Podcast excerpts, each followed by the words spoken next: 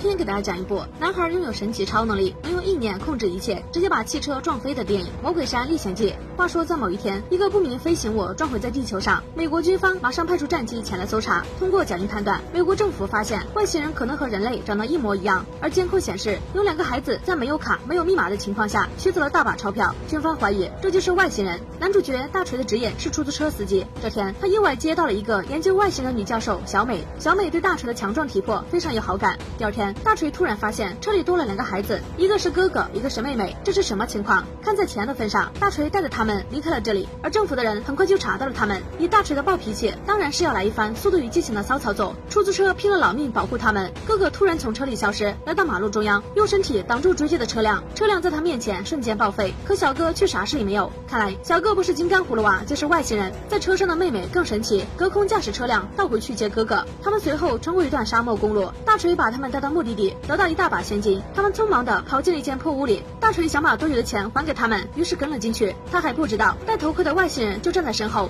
他们打开冰箱的暗门，经过一段走廊，来到地下世界。这里好像是外星人的秘密基地。妹妹从一个奇怪的生物培育体中拿到了他们想要的东西，但是外星人突然追过来。外星人穿着黑色铠甲，杀不掉了那些奇怪的生物。大锤想带着他们逃走，外星人却要把他们做成烧烤。妹妹隔空取来一个火球砸倒外星人，再加上外星人的武器没有瞄准器，他们这才在炮火中安全。逃脱，地上还在喷射火焰。大锤带着两人马上离开了这里。他们这才告诉大锤，他们都不是地球人，而外星人不依不饶，驾驶飞船追上来炮轰他们。大锤一路逃跑，躲进桥洞里。等他们从桥洞里出来，飞船再次使用炮火攻击。大锤开足马力，左躲右闪，终于避开炮火，躲到另一个桥洞里。飞船竟然也开了进来，一路穷追不舍。前面传来火车的鸣笛声，大锤的内心慌的一批。妹妹伸出手掌，让车开到最大马力，在出口处躲开火车。火车和飞船撞在一起，发生剧烈爆炸。大锤他们这才安全逃脱。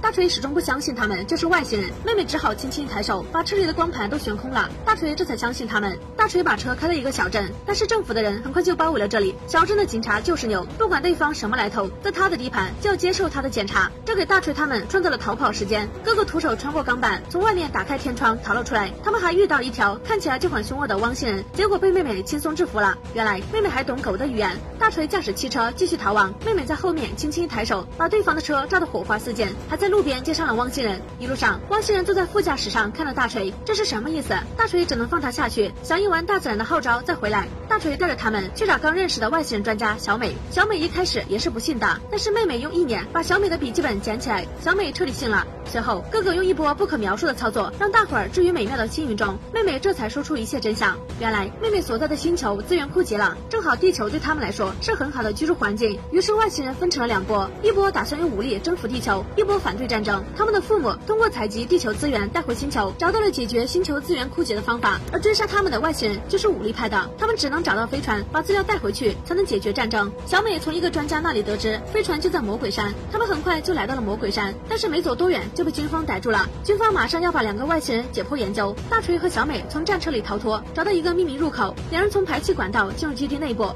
此时外星人正好攻击来，基地乱成一片。大锤和小美假扮工作人员，救出两个外星人孩子。